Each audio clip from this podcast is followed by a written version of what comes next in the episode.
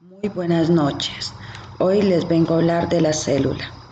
La célula es la unidad mínima de un organismo capaz de actuar y de autoperpetuarse.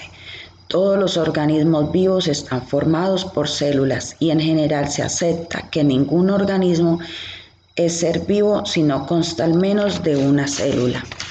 Los organismos formados por una sola célula se denominan unicelulares si están formados por más son pluricelulares.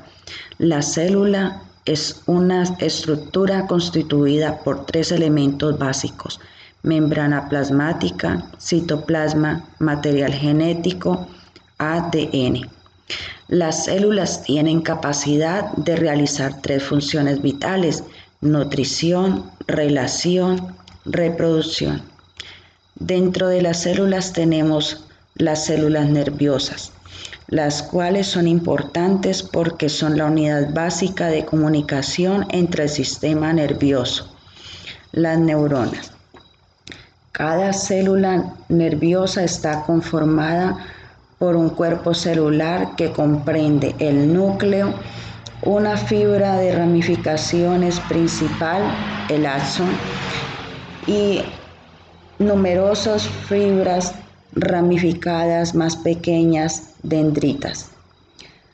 La vaina de melina es material graso que recubre y aísla y protege las células nerviosas del cerebro y la médula espinal.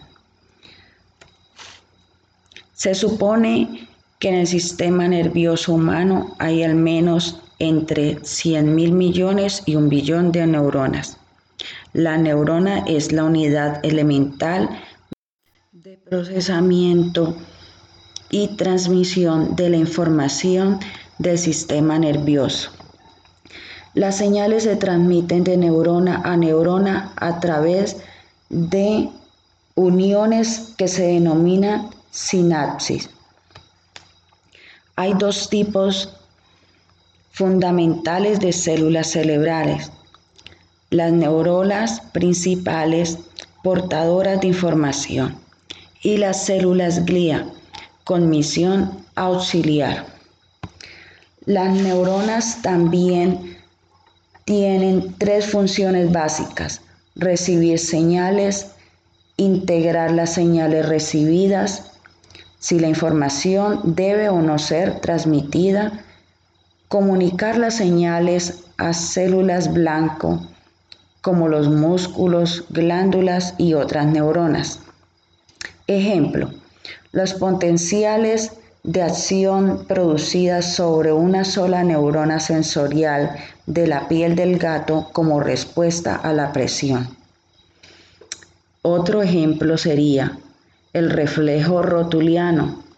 Las circulaciones más simples son las cargadas de la respuesta de estiramiento muscular como reflejo rotuliano que se produce cuando alguien golpea el tendón que está por debajo de la rodilla, el tendón rotuliano. Con un martillo, golpear dicho tendón estira el músculo cuádriceps del muslo y estimula que las neuronas sensoriales que lo enervan disparen impulsos nerviosos. Todos los impulsos tienen el mismo tamaño, respuesta del todo o nada. La única variación es la frecuencia con que se producen los impulsos. En efecto, el mensaje que se transmite los impulsos nerviosos es como un código Morse con rayas y sin puntos. Muchísimas gracias, fue todo por hoy. Hasta la próxima.